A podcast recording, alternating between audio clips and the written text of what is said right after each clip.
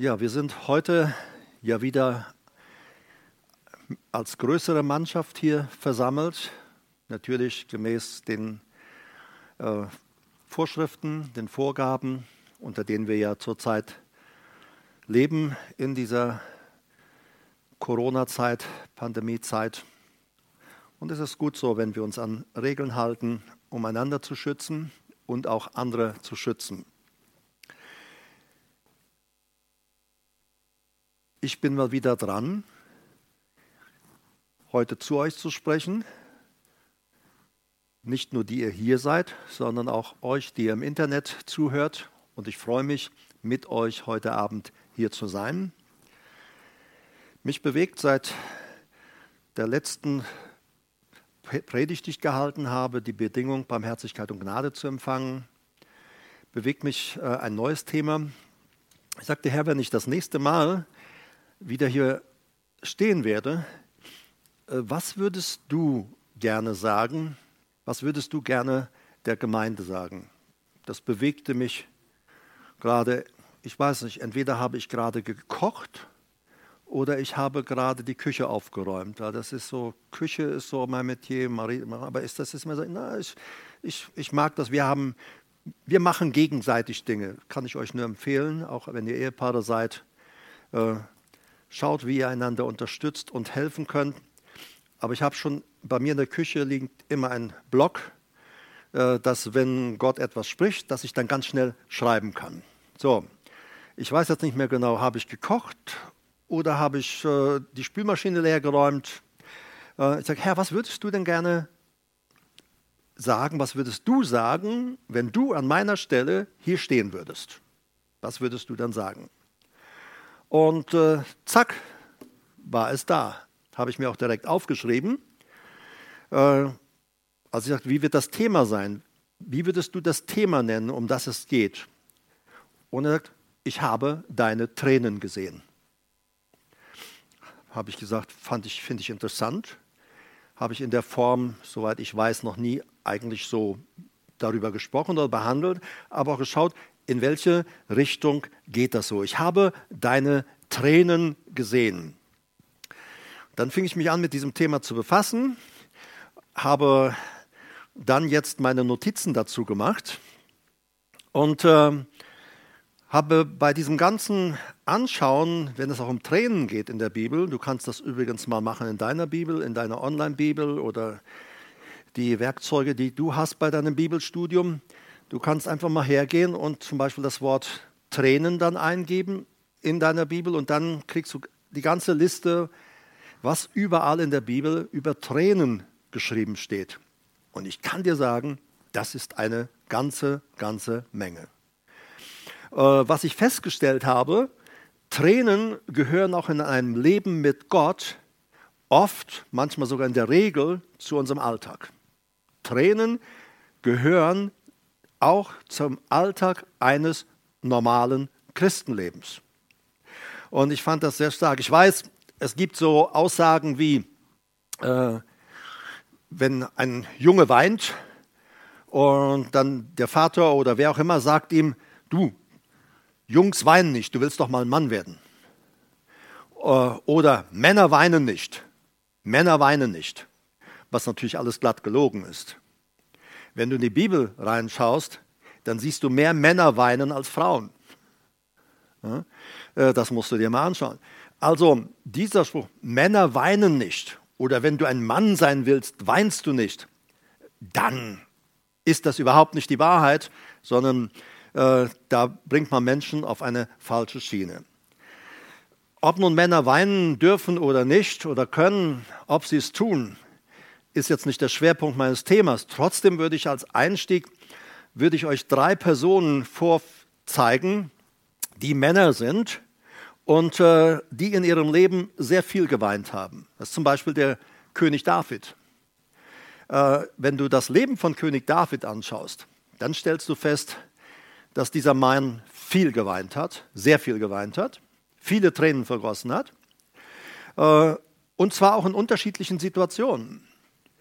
Äh, manchmal auch gerade bezüglich dahingehend, äh, wo er versagt hat als, als Vater, äh, als Vorbild seiner Kinder oder wo er einfach auch in der Erziehung und Schutz seiner Kinder einfach Dinge schleifen ließ.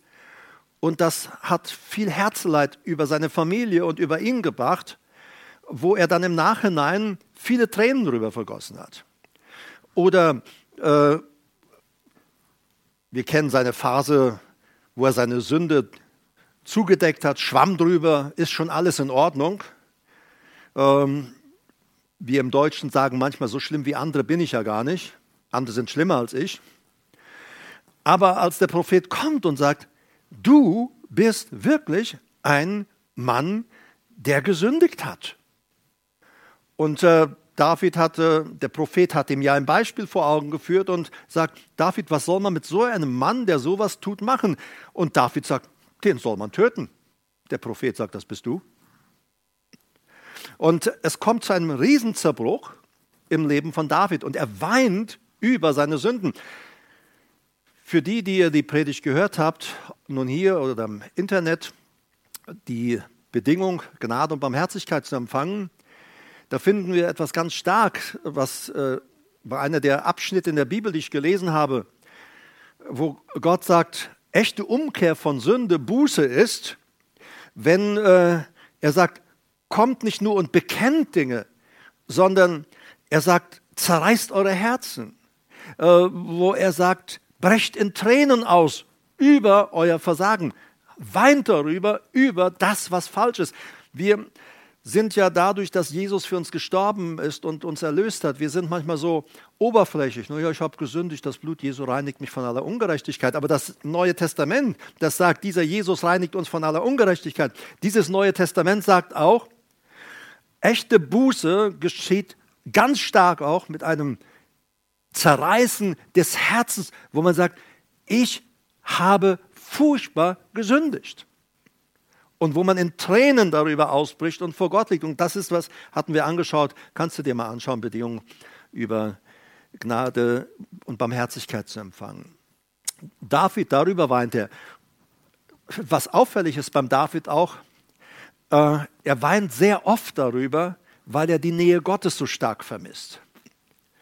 Er hat äh, eine Beziehung zu Gott, aber es ist ihm nicht genug.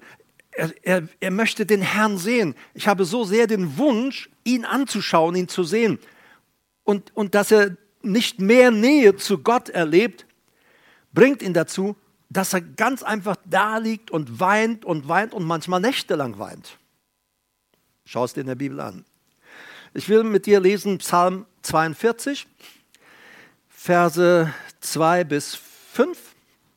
Da sagt er, wie eine Hirschkuh lechzt nach Wasserbächen oder wörtlich über den Wasserbächen. Da ist so, da ist die Tränke oder der Bach und jetzt geht diese Hirschkuh und sie trinkt.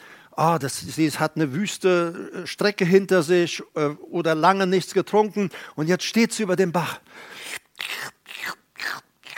Ah, und hey, Durst, Durst, Durst. Und David sagt, so wie diese Hirschkuh über den Bach hängt, so lechzt meine Seele, oh Gott, nach dir. Ich habe so einen Durst nach dir. Ich weiß nicht, wie es dir heute Abend geht oder wo immer du zuhörst, zu welcher Uhrzeit es auch sein mag. Hast du Durst nach Gott? Vers 3 sagt er, meine Seele, sie dürstet nach Gott, nach dem lebendigen Gott, nicht nach Religion. Ich will den lebendigen Gott. Wann werde ich kommen und erscheinen vor Gottes Angesicht? Und die Anmerkung sagt, wann werde ich Gottes Angesicht schauen? Er sagt, ich sehne mich so sehr nach dem Tag, an dem ich Gott ins Angesicht schauen kann, von Angesicht zu Angesicht ihn sehen kann. Und dass dieses, dass er das zu irdischen Zeiten nicht in diesem vollen Maße erlebt. Da sagt er in Vers 4, das bringt mich dazu, meine Tränen sind mein Brot geworden, Tag und Nacht. Das gibt Einblick in sein geistliches Leben. Da ist er manchmal am Tag unterwegs und sagt, ich sehne mich so nach Gott. Und weil es nicht genug ist, was er bekommt, ist er da und er weint. Er weint, Tränen fließen, ich würde Gott, dich so gerne sehen. Und nachts Gott, ich würde dich so gerne sehen. Er sagt, meine Tränen, die sind mein Brot. Luther sagt, meine Speise geworden, Tag und Nacht. Und dann sagt er dann, da man auch den ganzen Tag zu mir sagt, wo ist denn dein Gott? Also müssen Leute gewesen sein, die haben ihn heulen sehen. Er sagt, und jemand fragt ihn, warum heulst du, David? Ich habe so eine Sehnsucht nach Gott. Ich weiß nicht, ob dir es schon mal passiert ist, dass jemand dich gefragt hat, warum heulst du, als du geweint hast, und du sagst, weil ich so eine Sehnsucht nach Gott habe. Wir haben ja meistens eine andere Erklärung, warum wir gerade weinen. Aber David sagt, ich habe Sehnsucht nach Gott. Und Jan, wo ist denn dein Gott? Richtig provokativ. Aber er sagt, in all dem, wenn ich diese Nähe Gottes nicht spüre, wenn ich diese Nähe Gottes nicht merke, dann sagt er, dann baue ich mich auf in meiner Seele an Dingen der Vergangenheit, an Dingen aus dem Erleben mit Gott und der Gemeinde aus der Vergangenheit. Er sagt Vers 5, daran will ich denken. Also wenn diese Situation in meinem Leben ist, wo meine Tränen sind, wo ich nur Sehnsucht habe, daran will ich denken und vor mir ausschütten meine Seele, wie ich ein Herzog, ich will denken, wie ich mag ein Herzog in der Schar sie führte zum Haus Gottes, also die Gemeinde. Mit Klang des Jubels und Dankes ein feierlicher Aufzug. Da war die Gegenwart Gottes so stark. Und er sagt, es gibt diesen lebendigen Gott. Er ist da, er ist gegenwärtig. Denn wir haben es erlebt. Hast du in der Vergangenheit Gott erlebt? Du hast ihn erlebt. Du hast Dinge mit Gott erfahren. Und es gibt Situationen, Stunden in unserem Leben, da sind wir da und das scheint so, als, als hätten wir Gott verloren, als, als würden wir ihn nicht mehr spüren. Dann solltest du da nicht in eine Depression verfallen, sondern dass, dass du hergehst und sagst, ich weiß, dass mein Erlöser lebt, wie Hiob es gesagt hat, und dich zurückerinnern an Stunden, an Tage, wo du selber Gott erlebt hast, mit ihm in Beziehung warst, oder wo du auch im Kreis der Gemeinde oder im Kreis anderer Menschen, wo du mit ihnen zusammen warst und wo ihr gemeinsam Gott gefeiert habt, wie er sagt, mit Jubelklang, weil wir wissen, Gott ist da. War der David ein Mann? Der war ein Mann. Also David kannte diesen Spruch scheinbar nicht, Männer weinen nicht. Er weinte oft. Psalm 6, Vers 7 sagt er, müde bin ich durch mein Seufzen.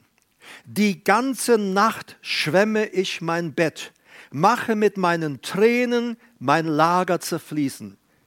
Auf Deutsch gesagt, ich liege nachts im Bett und heule und heule, mein ganzes Bett ist nass von Tränen. Hat mich, als ich das las, hat mich das erinnert an diese Erweckung damals in äh, Pensacola. Erinnert ihr euch noch? Vielleicht manche von euch. Die Riesenerweckung in Pensacola. Jeden Abend kamen Hunderte und Tausende von Menschen kamen in diese Gemeinde und sie haben, das waren Erweckungsversammlungen. Und Menschen haben dort, kamen dort, haben Jesus in ihr Leben aufgenommen. Und jeden Abend, wenn der Aufruf in dieser Gemeinde geschah, und sich Hunderte und vielleicht Tausende Menschen bekehrten, dann strömten sie nach vorne in den Bereich des Altars, der, der Bühne, und dort standen sie, und das Einzige, worüber sie weinten, sie waren zerbrochen über ihre Sünden, berührt von Gott, und sie taten Bußen und weinten über ihre Sünden. Und wenn du die Berichte von damals gelesen hast in Pensacola, das heißt, jeden Abend waren die Veranstaltungen, aber durch die Tränen war der Teppich in der Gemeinde so nass, dass er nicht mehr trocknete.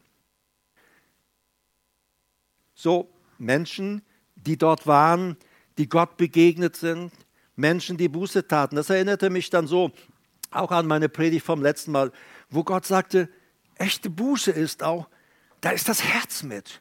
Da gehen wir und sagen, es, ich habe gesündigt, Gott gegen dich gesündigt und gegen Menschen gesündigt. Aber der David, wir sehen dieser David, die ganze Nacht schwemme ich mein Bett, mache mit meinen Tränen mein Lager zerfließen.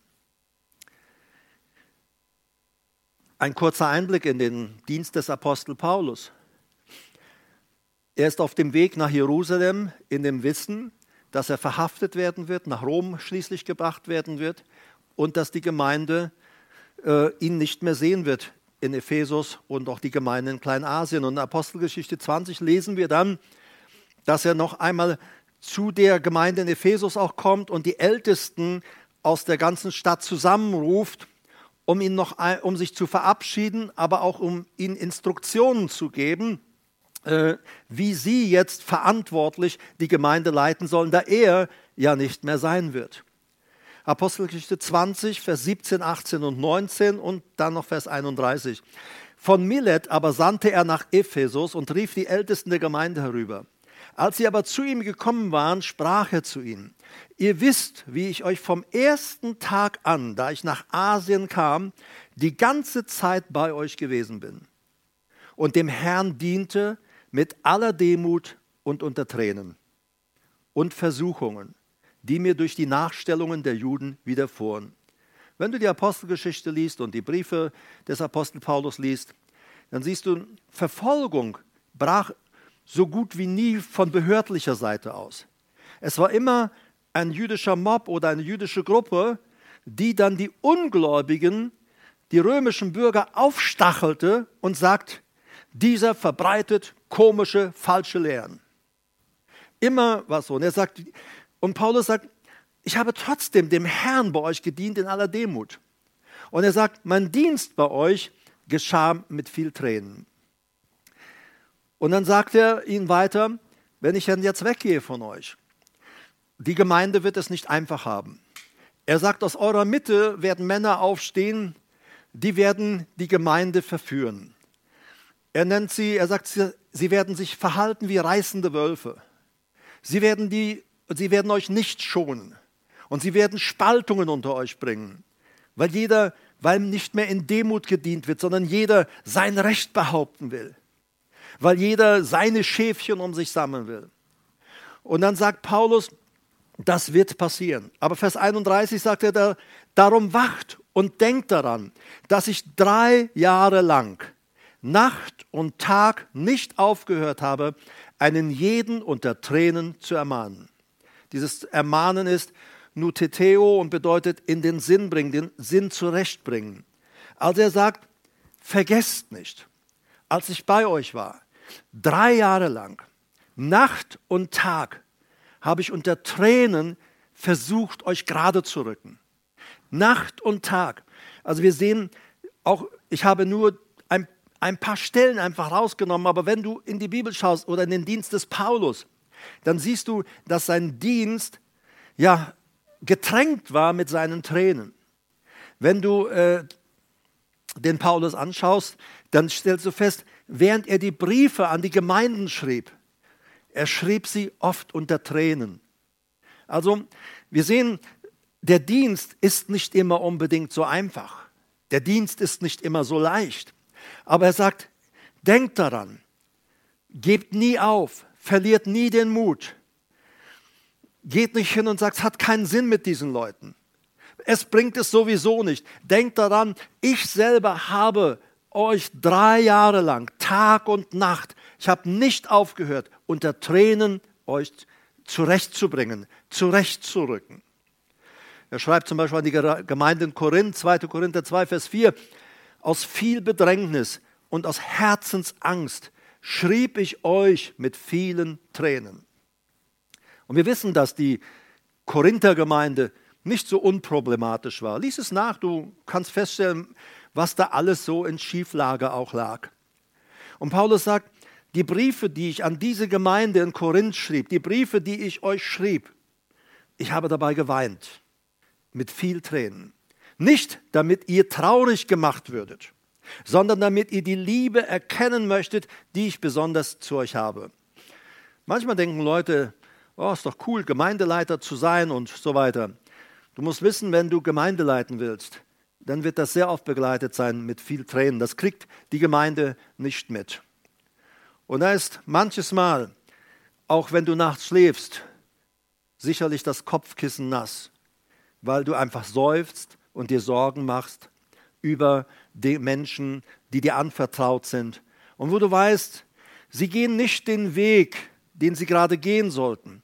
Und du bist vor Gott und du weinst vor Gott und du trittst ein für sie vor Gott. weil es dir nicht egal ist, wie es gerade läuft. Es ist stark, diesen Einblick zu haben in das Leben von Paulus. War Paulus ein Mann? Oh ja. Aber er sagt, zeigt uns, sein, sein Dienst war ganz stark geprägt mit Tränen. War Jesus ein Mann? Ich glaube ja. Er war ein hervorragender Mann, ein Musterbeispiel an Mann. Auch Jesus weinte. Hebräer 5, Verse 7 bis 9 wird uns gesagt, er hat in den Tagen seines Fleisches sowohl Bitten als auch Flehen mit starkem Geschrei und Tränen dem dargebracht. Also er sagt nicht, er hat in Gethsemane Geschrei und Tränen und Flehen dargebracht. Nein, in den Tagen seines Fleisches, während er im Alltag unterwegs war. Er hat in den Tagen seines Fleisches sowohl Bitten als auch Flehen mit starkem Geschrei und Tränen dem dargebracht, der ihn aus dem Tod erretten kann. Wie oft war er in Todesgefahr? Wie oft versuchte man ihn umzubringen, zu steinigen oder auf eine andere Art und Weise? Und er ist um seiner Gottesfurcht willen erhört worden. Es ist nicht so, Jesus hinkt da souverän. Wir die meisten Leute haben Jesus ja im Kopf oder als Bild, wie er mal gerade so übers Wasser marschiert und Petrus sagt, darf ich mitkommen? Ne? Nein, nein. Ähm, sein, sein Leben, sein Gebetsleben, seine Beziehung zu Gott war geprägt von lautem Gebetsgeschrei. Und es war geprägt äh, von, mit, mit Flehen und mit Tränen. Und er lernte, heißt es, obwohl er Sohn war, an dem, was er litt, gehorsam. Und vollendet, ans Ziel gekommen, ist er allen, die ihm gehorchen, der Urheber ewigen Heils geworden. In Johannes 11, Vers 35 lesen wir davon, dass Lazarus gestorben ist. Jesus kommt äh, zu der Familie. Er kommt zu den Schwestern Maria und Martha. Lazarus ist bereits vier Tage tot. Er findet die Leute dort, sie trauern, sie weinen, sie klagen. Wärst du hier gewesen, Jesus? Die Vorwürfe, die er an den Kopf geknallt kriegt und all diese Dinge. Aber als er sie weinen sieht und in ihrer Situation so sieht, äh, dann heißt es, dass Jesus sie sah und dann steht bei uns, und Jesus weinte. Ähm, in der Bibel gibt es ein Wort für weinen, das heißt, ich weine über eine traurige Situation, ich weine vielleicht über den Verlust eines Menschen oder wie auch immer, weinen. Aber hier steht nicht dieses normale Wort weinen. Hier bei Lazarus, da, da heißt es, Jesus weinte und das griechische Wort ist dakryo und bedeutet in Tränen ausbrechen. Es heißt, als, es heißt, als Jesus die Situation sah, die Menschen sah, wie sie weinten, Maria und Martha verzweifelt, äh, er konnte sich nicht mehr beherrschen das griechische Wort, er brach raus in Tränen. Es, es brach aus ihm hervor. Äh, er war total erschüttert. Und diese Erschütterung geht auch weiter und, und das, dann heißt es, und er, ergrimm, äh, er ergrimmte im Geist und ging dann zu, zu diesem äh, äh Stein am, am Grab und sagt, mach den weg. Da, äh, er ergrimmte, drückt es nicht aus, das griechische Wort sagt, er, er brach in Tränen aus und schnaubend ging er zu diesem Grabstein. Er, er, er war außer sich. Er war außer sich. Außer sich. Und sagt, mach den Stein weg. Mach den Stein weg. Und dann ruft eine der Schwestern, uh, der ist doch schon vier Tage tot, er stinkt. Und er sagt, mach den weg. So, Jesus war voller Emotionen. Wir erleben Jesus zum Beispiel in Lukas 1941, als er sich Jerusalem nähert. Und er ist erschüttert darüber, dass diese Stadt nicht auf ihn hört, nicht das Evangelium, nicht, nicht ihn als den König erkennt, nicht ihn als den erkennt, der das Reich Gottes zu ihm bringt. Und da heißt es in Lukas 19, 41, als er sich näherte und die Stadt sah, weinte er über sie. Also wir sehen, auch er, Jesus, Männer weinen nicht, doch Jesus, auch dieser Mann weinte. Und du kannst in die Bibel reingehen und du wirst sehen, wie viele Tränen Männer und Frauen in der Bibel vergossen haben. Aber was mir aufgefallen ist, dass Gott das alles sieht. Es ist ihm nicht egal. Dieser Gott, der alle Haare auf unserem Kopf zählt. Er weiß, wie viele Haare ich auf meinem Kopf habe. Ich weiß das nicht, aber er weiß es. Vielleicht müsste Marita heute Abend mal zählen. Aber er, er weiß es, wie viele Haare ich habe. Ich weiß es nicht. Und weißt du, dieser Gott, er weiß auch um jede Träne, die aus deinen Augen fließt. Er weiß um all diese Dinge. Und Gott sagt dir, und ich komme da zu diesem Thema, zu diesem Titel heute Abend. Gott sagt dir heute, ich habe deine Tränen gesehen. Und du hast vielleicht manches Mal geweint. Vielleicht kamst du dir auch blöd davor und denkst, Mensch, wenn ich weine, das ist doch ein Ausdruck von nicht Glauben, von nicht Vertrauen in Gott. Ich will dir etwas sagen, auch im Neuen Testament. Männer und Frauen Gottes, sie haben geweint. Und sie waren oft in großer Trauer und manches Mal in großem Schmerz, aber sie haben viele Tränen vergossen. Nicht nur der Apostel Paulus. Und Gott sagt dir heute, heute Abend hier, aber sagt auch der, der du mir im Internet zuhörst, er sagt, ich habe deine Tränen gesehen. Du kamst dir vielleicht so vor als einer, wo du sagst, Mensch, niemand weiß, dass ich weine. Niemand weiß, wie es um mich steht. Niemand weiß, wie schwer mir mein Herz ist. Niemand weiß es.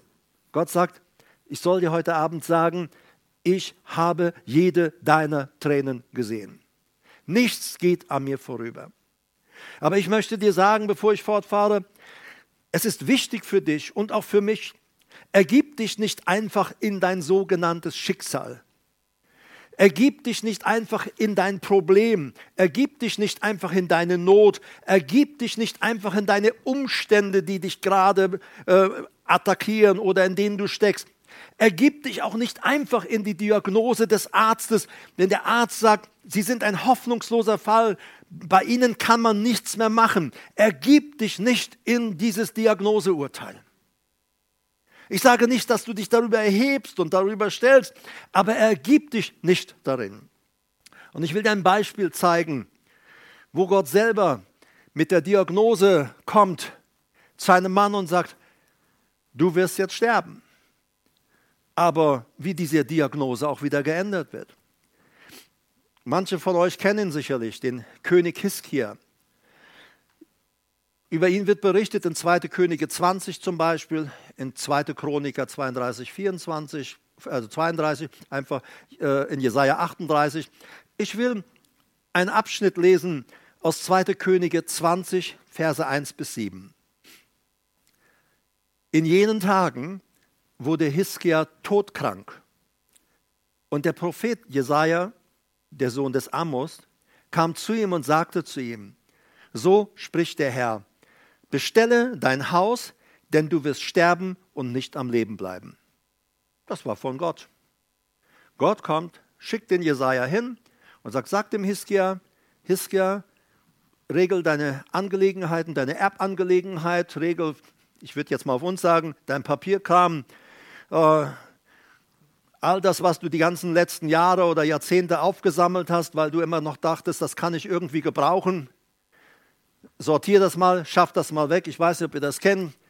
Man hebt dann das auf und dann hebt man noch was auf und hebt noch was auf, weil man es ja irgendwie gebrauchen kann. Und irgendwann hast du die Nase voll und sagst, das, diesen Krempel kann ich sowieso nicht gebrauchen, dann schmeißt du weg und in der Woche darauf konntest du ihn gerade wieder gebrauchen. So passiert mal. Aber Gott sagt dem Hiskia, bestell dein Haus, kläre die Angelegenheiten, mach es so, dass die, die deine Nachkommen, deine Nachfolger sein werden, dass es einen geregelten oder einen geordneten Übergang, dass, da, dass er stattfindet. Du wirst sterben und nicht am Leben bleiben. Er war todkrank, heißt es. Vers 2. Da wandte er sein Gesicht zur Wand und betete zu dem Herrn. Und er sprach, ach Herr, denke doch daran, dass ich vor deinem Angesicht in Treue oder auch in Wahrheit und mit ungeteiltem Herzen gelebt habe. Wörtlich heißt es, hin und her gegangen bin. Hiskia sagt, Gott, du kennst mich. Mein Lebensalltag, wie er aussah. Ich bin ehrlich gewesen. Ich bin aufrichtig gewesen. Ich habe in Wahrheit gelebt. Gott, du weißt, dass ich nicht fünf Grade sein ließ. Lies mal seine Geschichte nach. Es ist erstaunlich. Obwohl nach seiner Heilung er einen großen Fehler begangen hat. Und trotzdem stand Gott zu seinem Wort. Da warnt er sich zum Herr, du siehst, so, so, so steht es darum. Ach Herr, denke doch daran, wie ich vor deinem Angesicht in Treue, in Wahrheit und mit ungeteiltem Herzen gelebt habe. Und dass ich getan habe, was gut ist in deinen Augen. Ich habe gedacht, wie stark. Kann man das so sagen am Schluss seines Lebens? Ich habe getan, was gut war in deinen Augen. Ich glaube, ich spreche jetzt nicht von irgendeiner gesetzlichen Anstrengung, aber ich glaube, wo wir doch schauen müssen, wie kann ich mein Herz im Guten bewahren. Und da spricht er mit Gott und dann heißt es, und Hiskia weinte sehr. Ich weiß nicht, wie du dich verhalten würdest, wenn die Diagnose kommt, du wirst jetzt sterben, also mach schnell das Testament und klär deine Angelegenheiten. Ähm, als neutestamentlich Evangelikale oder Charismatiker würden sagen, ich denke, der Herr ist doch mal Arzt. Was soll denn das jetzt? Jetzt will der Teufel mich ja auch noch quälen in dieser Situation. Aber du musst sehen, Gott kommt und sagt, Iska, du wirst sterben. Dein Leben ist zu Ende. Und Hiskia weinte sehr. Versteh mal, er schimpft nicht. Er, wenn du das Leben von Hiskia anschaust, dann stellst du etwas fest. Er demütigt sich unter Gott. Und er ist da und er weint vor Gott.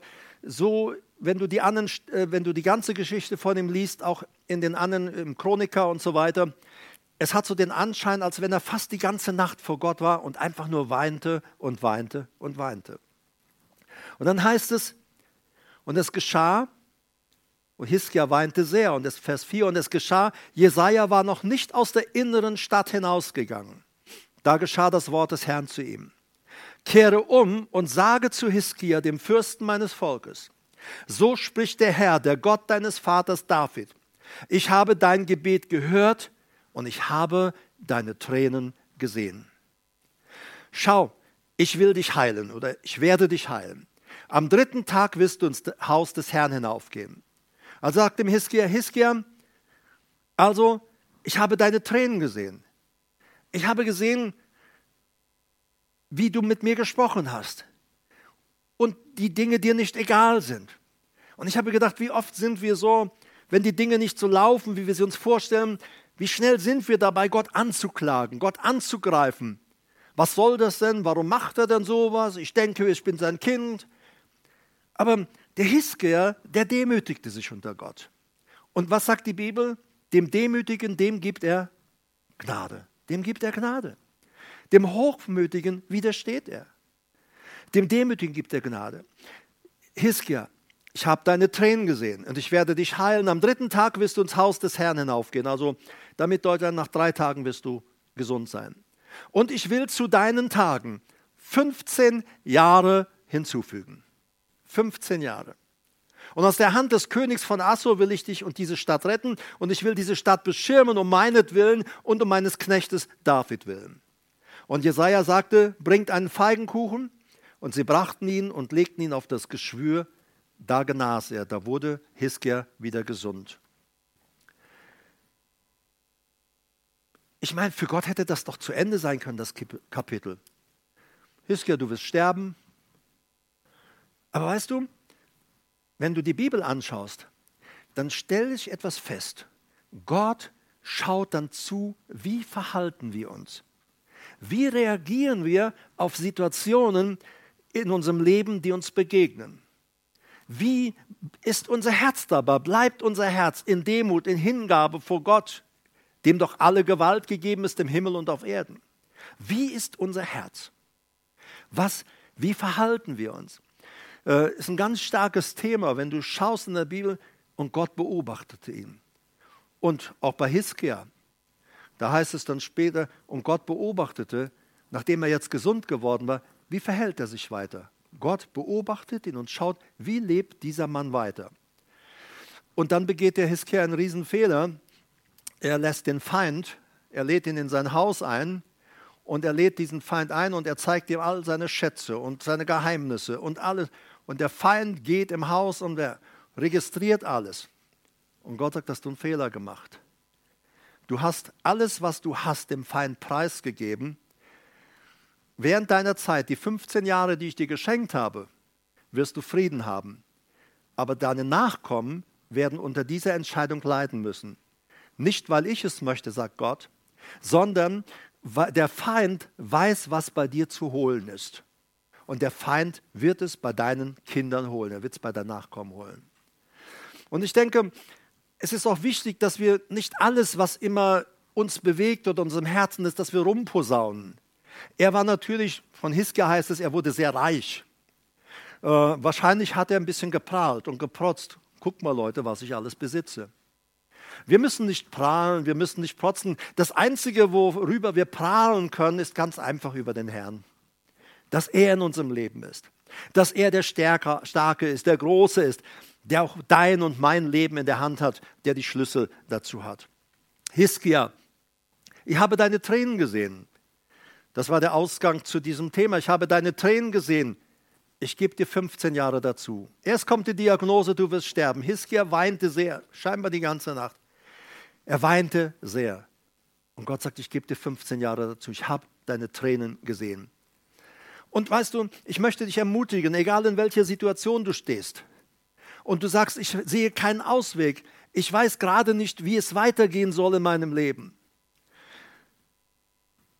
Du sagst, ich sehe kein Licht am Ende dieses Tunnels bleibe vor Gott. Und wenn es sein muss, dann, dann kniee vor Gott, liege vor Gott, weine vor Gott. Wenn es sein muss, heule die ganze Nacht dein Bett voll. Aber weine vor Gott und sage, Gott, du bist meine einzige Hilfe in dieser Situation. Wir haben eine andere Geschichte. Da ist die Hagar mit dem Ismael. Sarah Abraham bekam mit Sarah kein Kind. Äh, also hat die Sarah dem Abraham empfohlen, nimm die Hagar und äh, bringe mit ihr Nachkommen hervor. Abraham lässt sich darauf ein. Aus der Bibel wissen wir, dass aus dieser Beziehung Ismael hervorgegangen ist. Er wurde geboren. Etwa 13 Jahre später äh, wurde dann Sarah schwanger mit Isaac. Jetzt kam es, es gab ja vorher schon mal einen Konflikt. Die Hagar war ja geflohen, äh, weil die Sarah äh, es ihr dann nicht leicht machte, obwohl sie selber ja die Hagar zu ihrem Mann geschickt hatte, zu Abraham. Aber jetzt war inzwischen Isaac geboren. Und jetzt äh, irgendwie passt es nicht mehr. Es war Stress in der Familie. Und so geht Sarah zu Abraham und sagt, Abraham, äh, schick die Hagar und den Ismael fort. Ich will sie nicht mehr unter meinem Dach haben. Ich will mit dir und mit Isaac leben, schick sie fort. Wenn du in die Bibel schaust, dem Abraham fiel das nicht so leicht. Und er war in einer echten Zwickmühle, da Ismael ja auch sein leiblicher Sohn war. Aber dann spricht Gott zu ihm und Gott sagt, Abraham, höre darauf, was, äh, was Sarah dir sagt schick sie fort. Und dann wissen wir, Abraham trifft Vorbereitungen, Versorgungspaket, so dass sie dann äh, reisen können, um äh, in einem, an einem neuen Ort sesshaft zu werden. Wir wissen nicht genau, was mit Hagar passiert ist. Ähm, auf jeden Fall heißt es, äh, dass sie dann in der Wüste Beersheba umherirrte. Scheinbar hat sie die Orientierung verlaufen, ist im Kreis gelaufen, Genau ist es nicht, aber sie irrte umher und schließlich ging das Wasser aus. Und es war heiß. Und jetzt war für sie klar, wir werden hier in dieser Wüste verdursten. Und da lesen wir in 1. Mose 21, 15 bis 21, als aber das Wasser im Schlauch zu Ende war, warf sie das Kind unter einen der Sträucher. Also Kind, das war ja ein Teenager, ne? 13, 14 Jahre. Und sie ging und setzte sich gegenüber hin, einen Bogenschuss weit entfernt, denn sie sagte sich, ich kann das Sterben des Kindes nicht mit ansehen. So setzte sie sich so gegenüber hin und erhob ihre Stimme, sagt die Elberfelder, die Septuaginta sagt, und das Kind erhob seine Stimme und weinte, was auch richtiger ist. Also sie hat diesen Teenager unter diesen Busch gesetzt, sie selber hat sich weiter weggesetzt. Ich sage, ich will nicht sehen, wie er verdurstet. Ich will nicht sehen, wie er umkommt. Ich will nicht sehen, wie, sein wie er sein Leben aushaucht. Verzweiflung, pure Verzweiflung. Natürlich, da lag ja kein Baby unterm Stock, da war der Teenager. Und er weinte, da war Ismael. Und er weinte und wir, wir, da heißt es, und er erhob seine Stimme und weinte. Gott, Vers 17, aber hörte die Stimme des Jungen. Da rief der Engel Gottes. Weißt du, wenn ich mir so denke, mitten in der Wüste, da sind zwei Personen. Hat Gott denn nichts Besseres zu tun, als einfach sich auf, um zwei Leute zu kümmern, die da in der Wüste umherirren? Es gibt doch Tausende und zigtausende, Hunderttausende Menschen in dem ganzen Gebiet. Und er kümmert sich um zwei, die in der Wüste am Verdursten sind, die wahrscheinlich nicht mal nach ihm gefragt haben. Aber Gott sieht diesen Teenager dort, der dort weint. Und ich möchte dir sagen, auch dir als Teenager, du bist vielleicht in mancher Situation deines Lebens und du kommst dir vor, als wärst du in einer Wüste. Deine Umstände, deine Gefühle, das, was du gerade erlebst, vielleicht deine Isolation in dieser Corona-Zeit. Und du sagst, ich bin zwar auf meinem Zimmer, ich habe Wasser aus meinem Wasserhahn, aber seelisch komme ich mir vor wie in einer Wüste. Du musst wissen, dass egal wo du bist, ob du an Gott glaubst oder nicht, bisher an Gott geglaubt hast oder nicht, du musst wissen, Gott sieht dich in deinem Zimmer und er ist bei dir und er würde dir gerne helfen. Es ist ihm nicht egal, wie es dir geht. Es ist ihm niemals, niemals, niemals egal, wie es uns geht. Gott aber hörte die Stimme des Jungen, da rief der Engel Gottes der Hagar vom Himmel zu und sprach zu ihr, was ist mit dir los, Hagar? Komisch, ne? Gott hat wohl nicht den Durchblick gerade gehabt. Er sagt, fürchte dich nicht, denn Gott hat auf die Stimme des Jungen gehört, dort, wo er ist.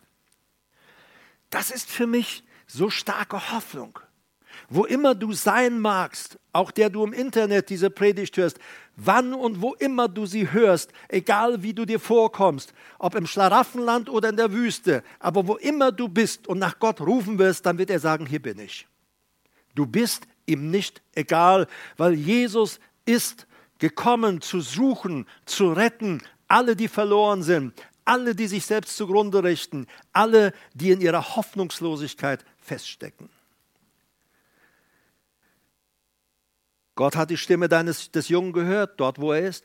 Steh auf, nimm den Jungen, fass ihn mit deiner Hand, denn ich will ihn zu einer großen Nation machen. Du, Gott hat noch Pläne mit dir. Mit dir, der du hier bist heute Abend. Gott hat noch Pläne mit dir. Du bist nicht zu alt und auch nicht zu jung. Wir kennen beides in der Bibel. Die einen sagen, ich bin zu jung, der Zug ist abgefahren. Die andere, äh, ich bin zu alt, der Zug ist abgefahren. Die anderen sagen, ich bin zu jung, bei mir geht es noch nicht. Gott sagt, sag nicht, ich bin zu jung. Und er sagt auch nicht, sag, ich bin zu alt. Gott ist immer noch der, der in unserem Leben führt, regiert und wenn wir es zulassen, auch bestimmt, wo unsere Reise hingeht, wo unser Weg hingeht. Aber weißt du, wir können manches Mal in unseren Notsituationen so einen falschen Blick bekommen, dass wir, dass wir nicht mehr die, Real, die wirkliche Realität sehen, in unserem Fall sogar vielleicht die unsichtbare Realität. Wenn wir hier schauen bei der Hagar, Steh auf, nimm den Jungen, fass ihn bei der Hand, ich will ihn zu einer großen Nation machen. Welch eine Verheißung. Vers 19. Und Gott öffnete ihre Augen und sie sah einen Wasserbrunnen. Da ging sie hin, füllte den Schlauch mit Wasser und gab dem Jungen zu trinken. Stark. Weißt du, ich habe so gedacht, da ist die Hager, sie setzt ihren Teenager unter dem Busch ab und dann geht sie ziemlich weit weg, damit ich nicht mehr höre, wie er stirbt. Denn sterben werden wir beide. Wir haben kein Wasser mehr. Und weißt du, sie sitzt da in der Nähe eines Brunnens, ist aber so auf Untergang programmiert, so auf wir werden sterben programmiert, dass sie das lebensspendende Wasser nicht sieht, dass ein Engel kommen muss und sagen muss, hey, da ist Wasser. Und weißt du, geht es uns nicht manchmal im Leben genauso? Wir denken, es ist hoffnungslos. Wir denken, es geht nicht mehr weiter. Und wir vergessen dabei, gerade die wir auch Christen sind, die wir Jesus in unserem Leben haben, dass die Jesus die lebendige Quelle ständig in uns und bei uns ist. Ständig. Und, aber wir sehen es oft nicht. Wir sehen nur den Schmerz. Wir sehen nur, was man uns oder wir uns selbst angetan haben. Wir sehen nur den Kummer unseres Lebens. Wir sehen nur Untergang. Und Gott sagt, mach doch mal deine Augen auf. Da ist doch dieser Jesus, die Quelle des Lebens in deinem Leben. Dieser Jesus ist doch da. Und ich glaube, du solltest beten, wenn du in Situationen kommst, als Empfehlung, nicht als Gebot. Aber als Empfehlung, wenn du in Hoffnungslosigkeit bist und nicht weißt, wie es weitergeht, dass du sagst, Herr, öffne mir die Augen, dass ich Realität sehe, dass ich sehe, wie es wirklich ist. Öffne mir die Augen, Herr. Und hier kommt ein Engel und ihre Augen werden geöffnet. Und Gott öffnet ihre Augen und sie sah einen Wasserbrunnen und sie gab, äh, ging hin und füllte den Schlauch mit Wasser und gab dem Jungen zu trinken. Wir lesen dann weiter in 1. Mose 21, Vers 20. Gott aber war mit dem Jungen und er wurde groß und wohnte in der Wüste und er wurde ein Bogenschütze. Und er wohnte in der Wüste Paran und seine Mutter nahm ihn nahm ihm eine Frau aus dem Land Ägypten. Ich finde das so stark. Gott sieht die Tränen des Hiskia. Er sagt, ich kenne deine Not, ich gebe dir 15 Jahre dazu. Ismael am Verdursten. Gott sagt, ich sehe, habe dein Weinen gehört unter diesem Busch. Du wirst leben. Ich habe eine Berufung für dein Leben. Wenn du denkst, der Zug ist für dich abgefahren, wenn du denkst, es gibt keine Berufung mehr für dich, dann irrst du dich gewaltig. Wenn du erlaubst, dass Gott deine Augen öffnet, dann wirst du sehen, welch eine herrliche Berufung auf deinem Leben ruht. Dann wirst du sagen, mein Leben beginnt ja erst gerade. Und das hat nichts mit dem Alter zu tun. Noch eine letzte Geschichte zu dem hier, da gab es einen Mann der, in der Bibel, der hieß Elkanah. Und dieser Mann hatte zwei Frauen. Die Frau, die er besonders liebte, das war die Hannah. Und dann hat er eine zweite Frau, die hieß Penina. Also nur so viel, wenn ihr mal jungen Namen sucht, ihr, wenn ihr mal Junge kommt, Elkanah oder Penina, ne, das wäre also nur so, falls ihr da mal so nicht unbedingt Herbert nennen wollt oder dergleichen. Na, guckt mal. Also, diese zweite Frau, sie hatte mit Elkanah mehrere Kinder. Die Hannah, das war seine Lieblingsfrau.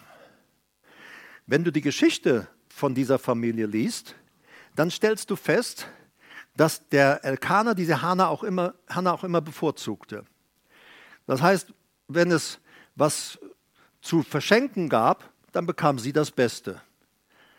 Ähm, ich sage jetzt mal so, wenn was Leckeres zu essen gab, bekam sie den besten Bissen.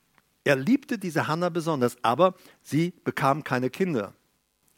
Und diese, äh, diese Hanna, von ihr heißt es, äh, dass der Herr äh, ihren Mutterleib verschlossen hatte, dass sie keine Kinder bekommen konnte. Das sind ja Sachen, da stolper ich dann mal erstmal drüber. Weil Gott ist ja absolut der Gott für Fruchtbarkeit. Er sagt, seid fruchtbar und mehrt euch. Aber hier steht tatsächlich geschrieben, dass Gott dafür gesorgt hat, dass sie keine Kinder bekamen. Schon sehr erstaunlich. Ich muss sagen, für mich ist sowieso äh, inzwischen auch klar geworden, äh, Gott beruft manchmal Menschen äh, zur Ehelosigkeit. Und ich habe herrliche Zeugnisse gehört von Menschen, die sagen, ich werde nie heiraten, weil ich Gott, ich fühle in meinem Leben die Berufung, unverheiratet zu sein, um ganz Gott zu dienen, ohne dass sie dem Apostel Paulus jetzt unbedingt nacheifern wollen. Ähm, genauso, das meine ich, das kann ich jetzt nicht von der Bibel sagen, aber ich glaube auch, dass Gott manches Mal auch äh, eine Ehe kinderlos sein lässt, weil Gott auf dieser Ehe mit einer besonderen Berufung ruht. Ähm, da hätte ich mir früher doch wirklich einen abgewürgt bei dem Gedanken. Aber ich muss sagen, in diesem Gedanken habe ich durchaus Frieden, weil Gottes Pläne sind höher als unsere und seine Gedanken höher als unsere Gedanken. Und trotzdem sage ich mal, wo immer du zuhörst und dieses Problem da ist, ähm, du solltest niemals so in eine Verzweiflung kommen, sondern gehe und sprich mit Gott darüber, bis du Frieden bekommst oder vielleicht sich deine Berufung ändern muss. Wie auch immer. Das musst du mit Gott ausmachen. Aber diese, äh, diese Penina, die zweite Frau, die mehrere Kinder hat, und der Elkaner ging mit seinen Frauen und mit diesen Kindern, er ging jedes Jahr, um anzubeten, um Opfer zu bringen und so weiter. Und äh, jedes Mal, wenn sie dann dort anbeteten und Opfer darbrachten, dann hat die Penina ständig, die die Kinder hatte, ständig gestichelt. Du, guck dich mal an, du Unfruchtbare. Also das heißt, in der Bibel, sie reizte sie ständig und sie verletzte sie mit Absicht. Ständig tat sie dieser kinderlosen Frau weh. Und über die Zeit, über die Länge der Zeit, wurde Hannah darüber verbittert, dass sie keine Kinder bekam. Und so sind sie wieder eines, ein, eines der Jahre und sie geht dort und sie, sie betet dort. Sie betet aber nicht laut. Es heißt, nur ihre Lippen bewegen sich. Eli, der lehnt sich an so einer Säule, sitzt da auf einem Stuhl oder Hocker, wie auch immer. Vielleicht auf so einem Barhocker, wie ich ihn hier habe. Keine Ahnung, den Barhocker werden sie da noch nicht gehabt haben. Aber wie auch immer, er sitzt da auf seinem Stuhl und er beobachtet das Treiben, was die Menschen so machen. Und dann sieht er die Hanna und er sieht nur, die sitzt die ganze Zeit, bewegt ihre Lippen und ist da. Und der Eli denkt, Jetzt treiben sich die Besoffenen hier schon rum. Ja. Und er geht hin zu der Frau und sagt, Frau, es ist nicht gut, dass du, was du hier machst. Geh nach Hause und schlaf deinen Rausch aus. Es ist nicht gut, im Suff hierher zu kommen. Weil er denkt, sie ist betrunken. Und er sagt, geh nach Hause, schlaf deinen Rausch aus. Und sie sagt, ich bin nicht betrunken ich habe kein Alkohol getrunken, sondern ich rede aus der Betrübnis meines Herzens zu Gott. Und sie war dort vor Gott. Das heißt dann 1 Samuel 1, Vers 10, sie war in ihrer Seele verbittert und sie betete zum Herrn und sie weinte sehr. Schlimm, glaube ich, ist es, wenn wir in unserem Leben verbittert werden und nicht mehr vor Gott weinen, der alle Dinge ändern kann. Aber sie war verbittert. Und ich habe, sie hatte gebetet, Gott, wenn du mir ein Kind schenkst, ich will einen Sohn haben. Und diesen Sohn, den werde ich dir weihen. Der wird ein Diener Gottes werden. Ich will ihn nicht mal, damit er sich immer bei mir zu Hause rumtummelt. Und der, der Eli sagt zu ihr, äh, okay, kannst aufstehen, geh nach Hause, du kriegst ein Kind. Lies mal, einfach so weg. Also geh nach Hause, dein Wunsch ist dir gewährt.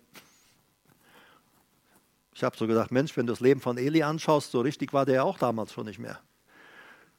Ja, und seine Söhne schon gar nicht. Seine Söhne waren ja die größten Halunken, die da rumliefen. Ja.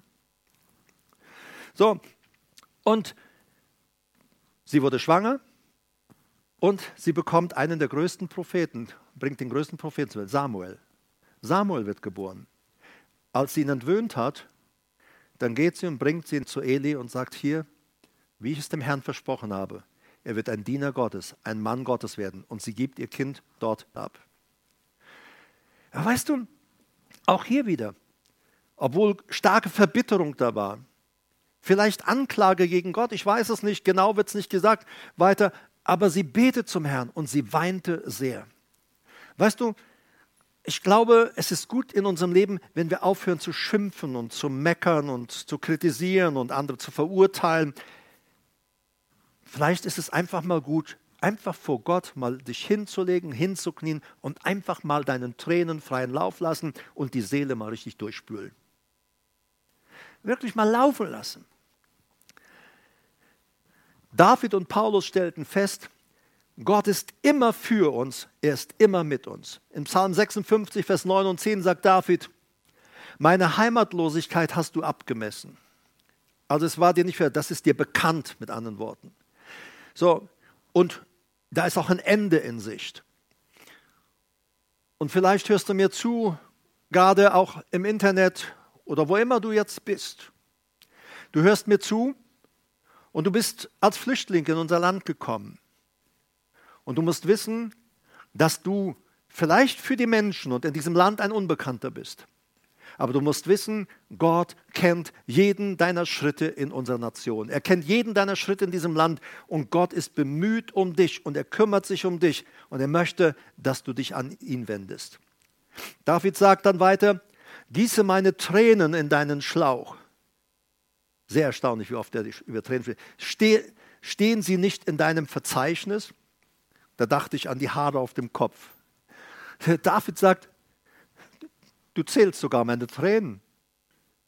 Und, und David sagt, Gott, meine Tränen, gieße sie, meine Tränen, deinen Schlauch. Er hat wohl die Vorstellung, dass Gott all die Tränen sammelt.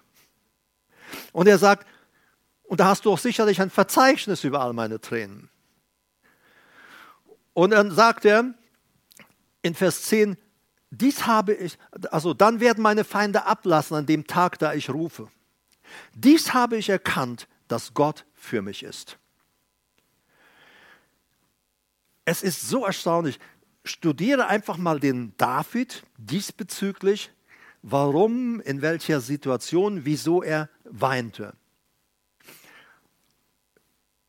Ich glaube, ein wichtiger Punkt, ich wiederhole mich. Ich glaube, dass es wichtig ist, wenn wir, wenn wir zu Gott kommen, wenn wir gesündigt haben, dass wir kommen und sagen, Gott, ich möchte echte Buße tun. Und ich weiß es, Menschen sind zu mir gekommen und sagen, Herbert, ich würde gerne Buße tun. Und was ich getan habe, war schlimm. Ich würde am liebsten weinen darüber, aber ich kann nicht mal weinen darüber, über das, was ich getan habe. Und ich habe manchmal mit Leuten einfach nur gebetet. Sag, wir beten, dass Gott dir Tränen der Buße gibt. Wir beten, dass Gott in dein Herz, dass er dein Herz wieder weich macht dass, und dass Tränen fließen. Und ich habe gesehen und erlebt, wie Menschen weinen über Dinge, die sie verkehrt gemacht haben, wo sie gesündigt haben, wo sie gegen andere gesündigt haben. Wir sind doch immer so schnell dabei, die Sünden der anderen an den Pranger zu stellen. Aber Gott, Gott sagt, hey, jeder wird für sich selbst Rechenschaft abgeben. Jedes Mal, wenn du jemand anders beschuldigt, beschuldigst, ob zu Recht oder zu Unrecht, aber jedes Mal, wenn du beschuldigst, machst du dich gerade schuldig. Ist dir das bewusst? Jedes Mal, wenn du jemand anderen beschuldigst, wirst du schuldig und brauchst Gnade, Erbarmen und Vergebung von Gott. Denn es, die Bibel sagt, es ist uns nicht erlaubt zu richten. Nicht erlaubt. Ist nicht erlaubt. Gott hat das Gericht in seiner Hand. Jeder wird für seine eigenen Sachen Rechenschaft geben. Paulus sagt, Römer 8, 31, was sollen wir nun hierzu sagen, wenn Gott für uns ist, wer kann da noch gegen uns sein? Paulus in all dem, was er erlebte. Auch da kannst du mal schauen, wie sein Dienst gestaltet war. Wir sehen ja oft nur die Dinge, da der Vortrag war lange, jemand fällt aus dem Fenster, er beugt sich rüber, der steht wieder auf und lebt. Da geht er her und den einen schlägt er mit Blindheit. Da geht er her, dann treibt er einen Dämon aus. Ja, das sind so die Dinge, die man außen erlebt im Dienst. Aber was im Dienst, im Verborgenen ist, die vielen Tränen, die er weinte. Und wir haben es erst geredet, Tag und Nacht. Auch in meinem Dienst, in der Seelsorge, in der er übte. Wir denken ja immer, wenn jemand Seelsorge braucht, dann soll der, der die Seelsorge braucht, dann soll der kommen und weinen. Aber Paulus, wenn er merkte, und er merkte, sind Leute, die lassen sich nicht zurechtdrücken, die wollen einfach ihr Ding weitermachen, dann weinte er und weinte er und weinte er über diesen Zustand. Ein, es ist wirklich herausragend, phänomenal. Und dann vergiss nicht, Psalm 126, Vers 5 sagt, die mit Tränen sehen, werden mit Jubel ernten. Auch das ist die Wahrheit. Die mit Tränen sehen, werden mit Jubel ernten. Mein lieber Bruder, meine liebe Schwester, bei all dem, was ich sagte, ich will, dass du eins niemals aus dem Auge verlierst. Wir sind, die wir an Jesus Christus glauben, die wir zu ihm gehören, wir sind unterwegs in eine neue Welt. Wir sind unterwegs in eine Welt ohne Tränen. In eine Welt, wo es kein Schmerz, kein Leid mehr geben wird. In Offenbarung 7, Vers 17 heißt es, denn das Lamm, das in der Mitte des Thrones ist, wird sie hüten und sie leiten zu Wasserquellen des Lebens. Und Gott wird jede Träne von ihren Augen abwischen. Gott selbst. Gott selbst. Da kommst du Und ich glaube nicht nur, dass er im Himmel einmal unsere Tränen abwischt, sondern auch im Alltag. Da ist ja nicht jemand, der kommt und wischt uns mal eben die Augen aus, nicht Gott. Manchmal geschieht es durch Menschen, du darf ich mal deine Tränen wegwischen. Ich habe oft Menschen ihre Tränen weggewischt. Wir erleben Gott jetzt nicht, dass er als Person da steht, abwischt, aber wir erleben, dass durch den Trost des Heiligen Geistes, wenn wir weinen oder wenn Tränen da sind oder das Herz schwer ist und wir vor Gott sind und weinen, dann merken wir auf einmal, wie Frieden und Trost in, unsere Seele kommt. Das ist der Heilige Geist. Ich sage mal geistlich, der unsere Tränen abwischt, deine Tränen abwischt. Es ist dem Herrn nicht egal, wie es uns geht. Und er wird jede Träne, er selbst, Gott wird jede Träne von ihren Augen abwischen. Offenbarung 21, Vers 3, 4 und 5. Ich hörte eine laute Stimme vom Thron her sagen, siehe das Zelt, also die Wohnung Gottes bei den Menschen. Er wird bei ihnen wohnen. Sie werden sein Volk, wirklich, sie werden seine Völker sein. Weil in der Bibel, auch oft in der neuen Welt, auch auf der neuen Erde, da wird es ja nicht nur ein Volk geben, sondern dort wird es die verschiedenen Völker geben, die auch als verschiedene Völker auf dieser neuen Erde leben werden. Ja, wäre aber ein anderes Thema. Und er selbst wird bei ihnen wohnen und sie werden seine Völker sein. Und Gott selbst, selbst wird bei ihnen sein, ihr Gott. Vers 4, Offenbarung 21. Er wird jede Träne, er selbst wird jede Träne von ihren Augen abwischen. Der Tod wird nicht mehr sein, Trauer wird nicht mehr sein, Geschrei wird nicht mehr sein, Schmerz wird nicht mehr sein. Das Erste ist vergangen. Dahin sind wir unterwegs. Der Weg mag manches Mal für dich mühsam scheinen. Und die Bibel sagt, manches Mal gehen wir durch das Tränental oder wie es eigentlich heißt, durch dieses Bakkaratal, wo Menschen Leid und Schmerz und Bitterkeit erleben.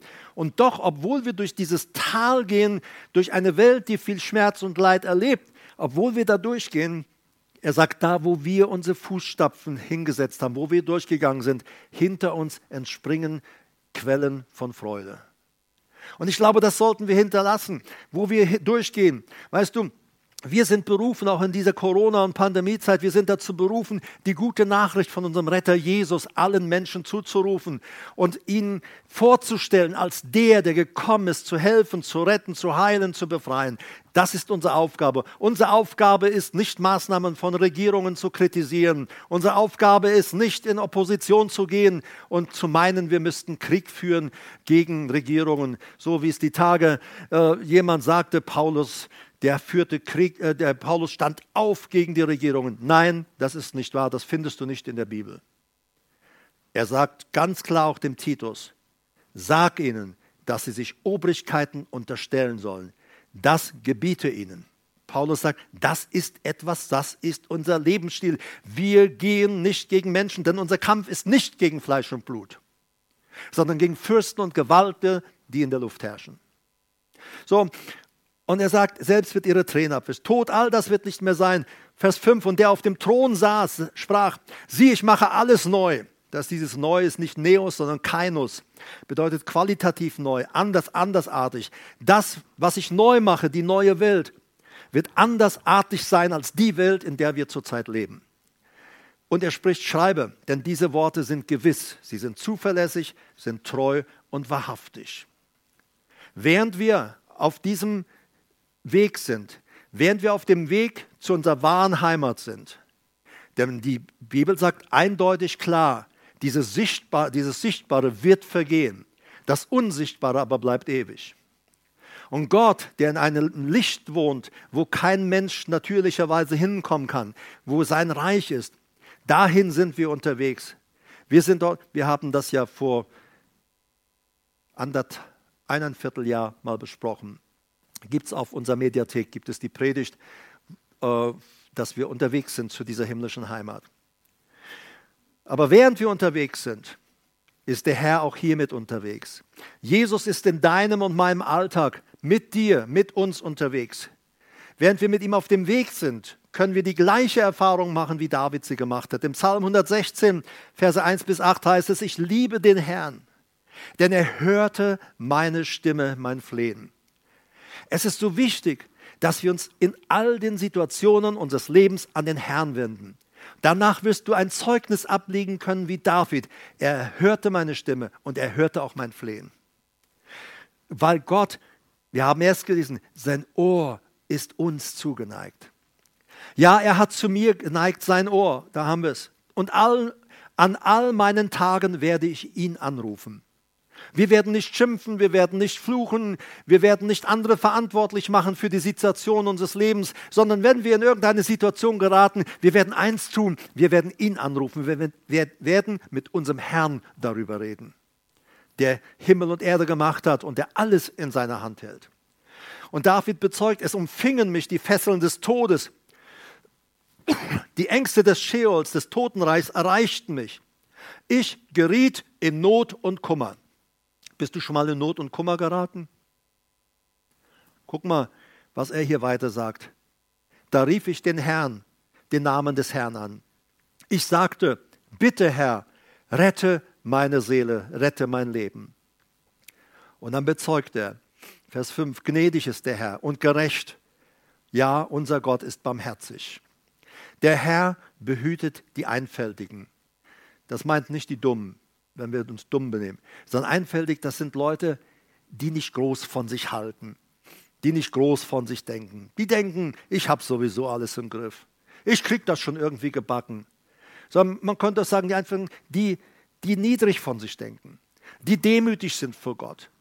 Er sagt, gnädig ist der, also äh, der Herr behütet diese Leute. Ich sagte jetzt schon, den Hof, Hochmütigen widersteht er. Und David bezeugt weiter, das ist ja ein Zeugnis, Psalm 116, in seinem Erleben, in seinem Reden mit Gott, in seinem sich um Hilfe wenden an Gott und wie Gott antwortet und ihm hilft. Ich war schwach, doch er hat mich gerettet. Kehre zurück, meine Seele, zu deiner Ruhe, denn der Herr hat dir doch Gutes erwiesen.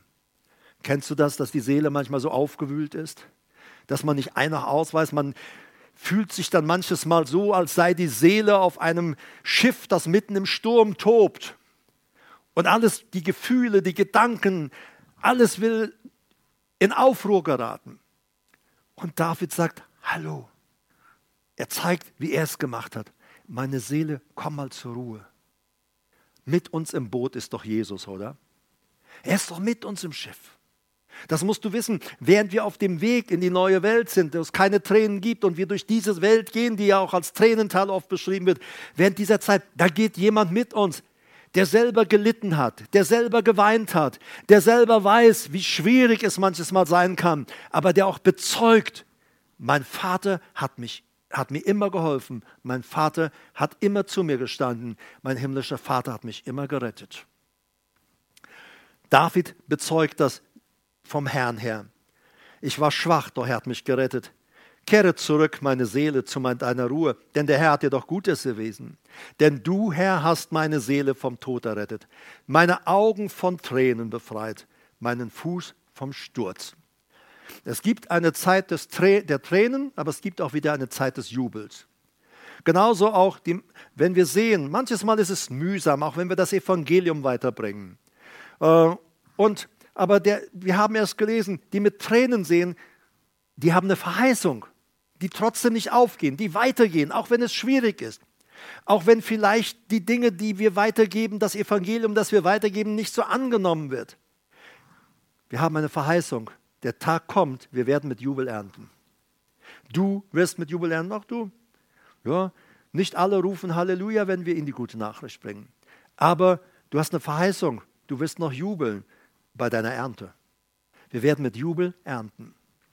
Denn du hast meine Seele vom Tod errettet, meine Augen von Tränen, meinen Fuß vom Sturz. Du hast mich behütet, dass ich nicht ganz gefallen bin. Zum Schluss Judas 24 und 25. Dem aber, der euch ohne Straucheln zu bewahren vermag. Vermag er uns zu bewahren? Er kann das und vor seine Herrlichkeit tadellos mit Jubel. Jubel, das Wort ist mit unaussprechlicher Freude hinzustellen vermag. Dem alleinigen Gott, unserem Heiland durch Jesus Christus, unseren Herrn, sei Herrlichkeit, Majestät, Gewalt und Macht vor aller Zeit und jetzt und in alle Ewigkeiten. Amen. Wie stark. So, er ist in der Lage, dich und mich zu bewahren. Und lass uns auf die Zeugnisse der Männer und Frauen der Bibel hören. Auf die Zeugnisse, die ich aus meinem Leben immer wieder mal gebracht habe oder die du von anderen gehört hast. Wie der Herr wunderbar gerettet hat, wie er wunderbar versorgt hat, wie er wunderbar geheilt hat. Weil der Herr verlässt die Seinen nicht. Und ich will dir etwas sagen, schäme dich nicht mehr, wenn du weinen musst. Manches Mal ist es einfach gut, den Tränen freien Lauf zu lassen. Du sagst, Mensch, Herbert, da wird mein ganzes Kopfkissen nass. Ja, das kennen wir. Wir wissen um diese Dinge, wenn Tränen fließen. Und nein, das erzähle ich jetzt nicht. Okay. Aber weißt du, Gott sieht jede Träne. Gott sieht jede Träne. Und ich glaube, dass wir manches Mal deshalb keine Antworten kriegen, weil statt uns an ihn zu wenden und vielleicht auch einfach mal für ihn zu weinen, vielleicht weinen wir auch gar nicht von, vor ihm, weil es uns vielleicht gar keine richtige Not ist. Oder wir buxieren die Not in die falsche Richtung, dass wir schimpfen oder anklagen oder resignieren oder verbittert werden. Geht zum Herrn. Und ähm, vielleicht geht es dir auch so, ob nun hier oder der du mir zuhörst, dass du sagst, Herbert, ich würde so gerne mal weinen, aber ich kann nicht mehr weinen. In mir ist alles so hart und so fest geworden, ich kann nicht mehr weinen. Bitte den Herrn doch einfach. Sag, Herr, ich möchte mal richtig weinen können. Und glaube mir, der Herr wird an deinem Herzen, an deiner Seele etwas tun, an deinen Gefühlen etwas tun, dass du weinen kannst. Und ich kann dir sagen, ich habe in meinem Leben viel geweint. Marita hat viel geweint. Äh, wir haben oft geweint. Marita hat manchmal geweint, so sage ich es mal, das ganze Kopfkissen nass. Wir haben oft geweint. Wir wissen, was Tränen sind. Und ich kann dir etwas sagen. In Zukunft werden wir auch noch viel weinen. Wir werden noch Tränen vergießen. Weil der Dienst und das, was wir tun, ist ja nicht einfach so mal holla hopp. Es geht um Menschen, es geht um Zukunft, es geht darum, die Braut des Herrn Jesus Christus ihm doch tadellos präsentieren zu wollen. Es geht um Menschen, die in Rebellion oder auch Widerspenstigkeit aufstehen und sich nicht mitnehmen lassen wollen. Das macht argen Kummer. Natürlich kann man sagen, dann hau doch ab. Aber das ist nicht das Herz, in dem wir leben. Und deshalb ist es so wichtig, und äh, ich kann dir sagen, aus eigenem Erleben, wenn ich dann manchmal vor Gott so bin, einfach auch in Fürbitte für jemand, dann fängst du an, für jemand zu beten. Und auf einmal in dieser Fürbitte für diese Person, da fängst du an zu weinen und zu weinen und zu weinen und zu weinen. Und ich kann dir sagen, ich habe manchmal laut geweint. Ich habe alles zugemacht. Ich denke, dass es keiner hört, weil du weil aus deinem Herzen ein Schrei, ein Weinenschrei herauskommt. Weil du möchtest, dass Menschen auch hineinkommen in das, was Gott für sie gedacht hat. So schäme dich nicht zu weinen. Der Herr sagt, ich kenne deine Tränen. Und er sagt nicht, wie kannst du nur heulen? Wie kannst du? Nein, der Herr sagt, ich kenne deine Tränen. Ich habe auch geweint. Ich kenne deine Tränen. Und wisst ihr, was mir beim Vorbereiten dieses Themas auch noch aufgefallen ist? Hätte zu weit geführt, ich habe es herausgenommen. Gott, unser Vater im Himmel, der weint. Er weint. Ich habe gestern Nacht, oder gestern Abend war es, gestern Abend noch eine Bibelstelle auch gelesen, wo Gott sieht, wie sein Volk äh, sich so zugrunde richtet und so von ihm abirrt, dass Gott dem Propheten sagt, so, ich ziehe mich jetzt zurück, ich gehe jetzt an meinen Ort, um zu weinen. dann geht Gott an seinen Ort und dann weint er. Unser Vater im Himmel, es ist ihm nicht egal. Gott, der Allmächtige, der starke Gott, der alles geschaffen und gemacht hat. Er sieht die Not von Menschen. Er sieht auch, wo Menschen sich selbst zugrunde richten. Und das versetzt Gott in Trauer. Es versetzt, bringt ihn zum Weinen. Er vergießt darüber Tränen. Mit dem haben wir es zu tun. Von daher ist es nie schlimm. Es ist gut, auch wenn du und ich weinen. Es ist gut, wenn wir weinen. Es ist gut. Ich meine nicht, dass wir in Selbstmitleid rumweinen. Gut, vielleicht fängt es manchmal so an, aber dann ist das Herz vielleicht weich. Aber wenn wir in Verbitterung weinen, wäre schon gar nicht so gut. Aber geh und komm zum Herrn, wie die Hanna. Sie war verbittert und weinte und Gott antwortete. Egal wie dein Zustand ist, wo du gerade stehst, geh zu Gott. Und wenn es mit viel Weinen wie bei Jesus, viel Weinen und lautem Geschrei und viel Flehen ist, du musst wissen, der Herr ist da und er wird dir antworten. Er wird auch die Antwort in dein Leben schicken. Er lässt niemals die Antwort fern von dir. Der Herr erfüllt, so steht geschrieben, was die Gottesfürchtigen begehren. Er tut, was sie begehren. Begehr doch mal was bei Gott. Amen. Wünsche ich dir auch, Internet. Begehre doch mal Gott. Begehre doch einfach mal Gott. Ich danke dir, Vater, dass du mit uns bist. Danke dir für deine große Güte. Ich danke dir, Herr, dass du voller Mitleid und voller Erbarmen bist. Und du sagst, dass wir deinen Fußstapfen nachfolgen sollen. Wir wollen nicht hartherzig sein gegenüber Menschen, gegen unsere Brüder und Schwestern oder Menschen insgesamt. Auch wir wollen Menschen sein, die voller Mitleid und voller Erbarmen sind.